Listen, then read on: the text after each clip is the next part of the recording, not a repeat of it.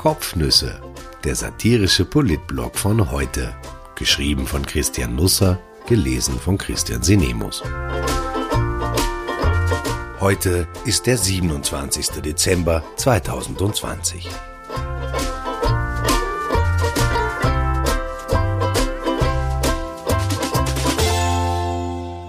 Da seid ihr ja. Die Tribute von Corona, dritter Teil. Österreich begrüßt seine neuen Gäste. Impfdosen. Der Kanzler würzt gern nach. Als Sebastian Kurz 2017 sein Amt antrat, bezog er das Kreisgezimmer als Sitz. Diese merkwürdige Holzschachtel, die so aussieht wie früher die Boxen, in denen Kinder ihre Lego-Teile sortierten. Der alte Schreibtisch von Kreisky flog raus. Das Bild des Sonnenkanzlers durfte bleiben.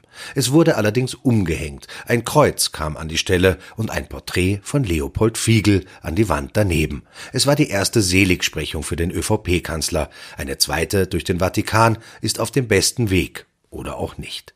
In der Mitte des Raumes steht nun ein länglicher Tisch aus dunklem Holz, an dem der Kanzler zuweilen sein Mittagsmahl einnimmt. Wenn das Gericht gebracht wird, fragt Kurz als erstes immer nach Salz. Er kostet nicht vorher, er schnuppert nicht am Essen, er schaut es sich nicht einmal an. Es ist noch unterwegs zu ihm, da bittet er schon höflich um Salz, und dann macht er reichlich Gebrauch davon. Auf der einen Seite des Tisches im Salzamt hängt ein Nietzsche, und zwar genau an jener Stelle, an der früher Olaf Ostens Pendel 064 Besucher verwirrte, denn das Bild zeigte die politische Landkarte Europas auf den Kopf gestellt. Die Arbeit von Hermann Nietzsche ist eine Leihgabe des Belvedere, dreimal zwei Meter groß, trägt den schlichten Titel MZM-046-09 und wird auf 10.000 Euro geschätzt. Für Kurz hat das Gemälde aus anderen Gründen einen hohen Wert. Nietzsche verwendete dafür kein Blut, sondern Farbe, praktischerweise Türkis. Auf der anderen Seite des Raumes befindet sich der Stehtisch mit dem UFO drauf. Also, es ist nicht wirklich ein UFO, aber vor ein paar Wochen spekulierten einige User auf Social Media darüber, was das sein könnte im Hintergrund auf den Fotos aus dem Kreisgezimmer. Das UFO ist in Wahrheit eine Buttonmaschine. Sie schaut aus der Ferne aus, als hätte ein HTL-Schüler ein Espresso-Gerät zerlegt, die Schulglocke aber verhindert, dass es fertig wird. Die Buttonmaschine hat das Team von Kurz in einem der letzten letzten Wahlkämpfe verwendet. Ich kann mich nicht mehr genau erinnern, in welchem. Ich habe den Überblick verloren. Vielleicht, als er gegen einen Hugenottenführer antrat. Die Maschine spuckt Buttons aus mit dem Konterfei von Kurz darauf. Man kann sie sich ans Revers heften, etwa wenn man Peter L. Eppinger heißt. Es ist aber auch anderen erlaubt, obwohl eine diesbezügliche Verordnung noch fehlt. Schon Bruno Kreisky, und hier schließt sich der Kreis, verwendete im Wahlkampf 1983 Buttons oder Badges. Sie zeigten ihn nicht als Schöngeist, sondern als Gärtner, Indianerhäuptling, Bauarbeiter oder Auerpilot, denn es waren hier geht der Kreis wieder auf, lauter Karikaturen von Erich Sokol. In diesem legendären Kreisgezimmer ließ sich der Kanzler nun von ORF.at interviewen. Im Hintergrund ist ein geschmückter Baum mit viel Geglitzer zu sehen. Vielleicht wurde er aus dem Wald von Rudolf Anschober gerettet oder entführt. Am Stehtisch lungert neben der Battenmaschine ein Adventskranz herum. Vor Kurz steht eine Armee aus Vösslauer Mineralwasserflaschen aufgebaut. Ihre Überlebensprognose scheint gut, denn Kurz trägt Maske. Selbstkritisch sei der Kanzler in dem Gespräch gewesen, urteilen die beiden ORF-Reporter. Sagen wir einmal so, die Wucht der Selbstkritikstiche wird keine tiefen Wunden in der Seele von Kurz hinterlassen. Angesprochen darauf, was man mit dem Wissen von heute besser hätte machen können, zählte der Kanzler zunächst nämlich auf, was man alles besser gemacht hat. Für das, was man alles nicht besser gemacht hat, wären andere verantwortlich, die ihn gebremst und Widerstand geleistet hätten. Die Maßnahmen im Frühjahr seien treffsicher gewesen, die Schließung der Bundesgärten im Frühjahr vielleicht die einzige Feinheit, die wir diesmal anders gelöst haben. Es hat schon größere Portionen Selbstkritik gegeben im Salzamt. Aber es läuft auch rund derzeit, denn heute geht uns das Geimpfte auf. Ich denke, dieses Wortspiel kann man bringen. Die ersten Dosen von BioNTech Pfizer sind da. In der Nacht auf gestern um zwei Uhr früh erreichten sie in Suben, Oberösterreich, österreichischen Boden. Die Ladung, etwa so groß wie fünf Pizzakartons, wie die Boulevardisten von der ZIP 1 errechnet hatten, sie wurde in einem kleinen LKW herangekarrt, ein Lastenrad hätte gereicht, aber vermutlich weniger nach James Bond ausgeschaut, mitten in der Nacht mit der großen Polizeieskorte im Nacken, aus Angst, die Mafia könnte bei St. Pölten lauern und die sensible Ware stibitzen. Es ging schließlich um eine gigantische Menge, 9750 Impfdosen, abgefüllt in 1950 Fläschchen. Manche Wiener Society Lady hat mehr in ihrem Badezimmerschrank. Ich glaube, die Impfzeremonie heute ab 9 Uhr an der Med-Uni Wien wird sehr würdevoll.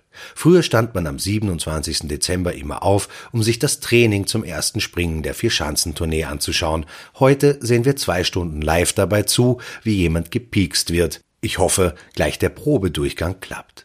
Eigentlich wollte die EU, dieses edle große Gemeinschaftsprojekt von nunmehr 27 Staaten, eine Geste der Einheit setzen und allen einen gleichzeitigen Impfstart ermöglichen. Den Ungarn war das zu viel Pathos. Sie fingen schon gestern an, Ärzteschaft und Pflegekräfte einer Covid-19-Station zu impfen. Die Slowakei zog nach. Auch Deutschland wollte nicht warten. Im Seniorenzentrum Krüger in Halberstadt, Sachsen-Anhalt, kam die 101 Jahre alte Edith Kreuzhalle als erste dran. Merkel schwänzte den Termin. In der Zwischenzeit war die erste Lieferung von Impfstoffen im Lager in Wien eingetroffen. Welche Strecke der Transporter genommen hatte, um von zwei Uhr früh bis Mittag nach Simmering zu brauchen, blieb rätselhaft. Es traf sich aber gut, dass der Wiener Bürgermeister Michael Ludwig, Niederösterreichs Landeshauptfrau Johanna Mikl-Leitner und Verteidigungsministerin Claudia Tanner gerade in der Gegend waren. So konnten sie die Lieferung in Empfang nehmen. Ich hege die Vermutung, die Logistik hätte auch ohne Politiker sauber geklappt.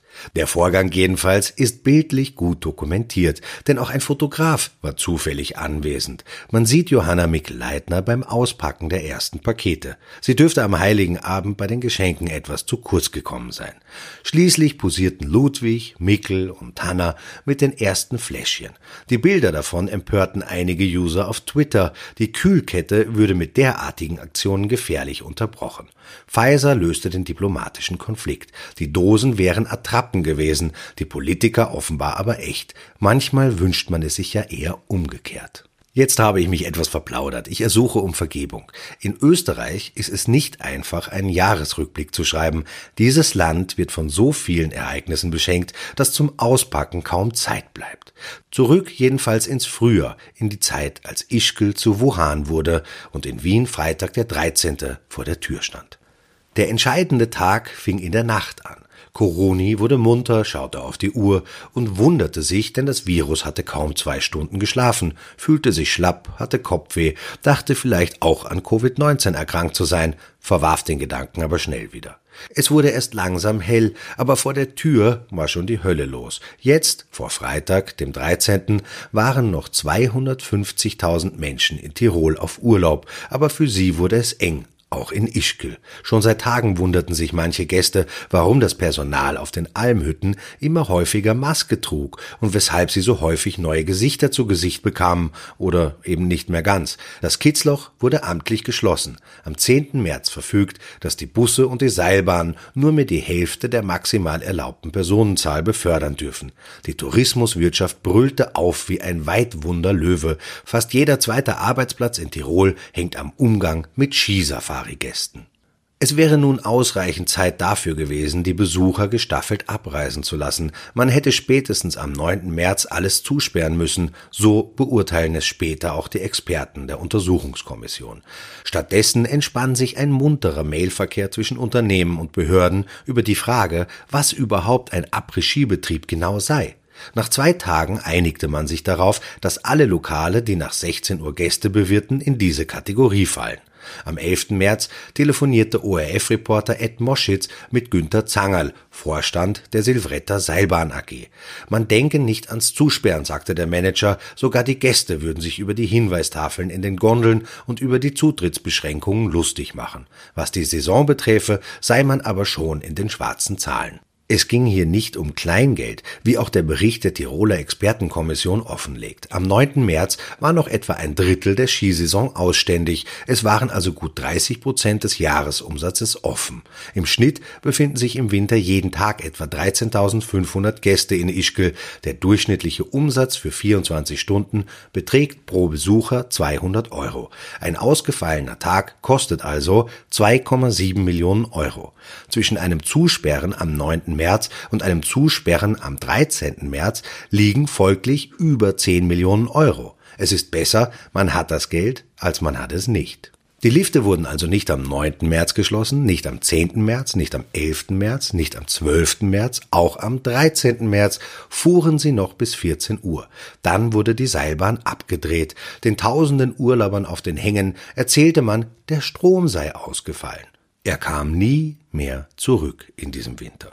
Im Dorf, sagte Zangerl, habe völliges Chaos geherrscht. Es habe einen irrsinnigen Stau gegeben und Panikstimmung. Grund die Pressekonferenz des Bundeskanzlers um 14 Uhr. Das große Klicken ging in der Sekunde los, als die Tür aufging. Im Gänsemarsch marschierten Innenminister Karl Nehammer, dann Kanzler Sebastian Kurz, schließlich Gesundheitsminister Rudolf Anschober in den Kongresssaal des Kanzleramtes. Ein mittelgroßer, aber prunkvoller Raum. Die Türschnallen liegen so weit oben, dass man sie beim Betreten fast vorm Gesicht hat. Vizekanzler Werner Kogler hatte man nicht eingeladen. Oder er hatte keine Zeit, keine Lust, sich verspätet, einen Arzttermin. Das virologische Quartett war an diesem 13. März noch ein virologisches Trio. Vielleicht wollte der Kanzler den Grünen in der noch jungen Beziehung auch nicht zu viel Gewicht beimessen. Es änderte sich an der Balance nichts, als Kogler ein paar Wochen später zum Team stieß. An diesem Freitag, den 13., gab es noch kein Plexiglas, keinen Babyelefanten. Die Rednerpulte standen dicht an dicht. Auf den Goldsesseln drängten sich die Journalisten und Fotografen. Das Ganze sah eher aus wie die Jahreshauptversammlung einer Schleifpapierfabrik, die eine andere Schleifpapierfabrik gemercht hatte und den Deal nun den Anlegern erklären musste. Der Kanzler trug einen mitternachtsblauen Slimfit-Anzug mit hellblauer Krawatte, dazu ein weißes Hemd mit Kentkragen, das blieb seine Kampfmontur für die nächsten Monate. Er sprach von herausfordernden Zeiten, von der Notwendigkeit, dass wir alle zusammenstehen müssten. Dieses Wir kam noch ein paar Mal vor und fand seinen Höhepunkt im Gedanken an ein Team Österreich, unter dessen Dach sich nun alle begeben sollten. Es werde Einschränkungen geben müssen, kündigte der Kanzler an. Keckerweise verwendet er dafür auch den Begriff Entschleunigung. Was folgte, hatte aber nur sehr am Rande mit Wellness zu tun. Unternehmer sollten ihre Mitarbeiter ins Homeoffice schicken, das Kurz da noch Teleworking nannte. Das klang so, als sollte das Team Österreich in den nächsten Wochen den C64 herausholen und Pac-Man spielen. Die Restaurants, Kaffeehäuser müssten Montag ab 15 Uhr zusperren, der Großteil des Handels für längere Zeit überhaupt nicht mehr aufmachen. Österreich schlitterte in den ersten Lockdown, der keiner war und auch noch nicht so hieß.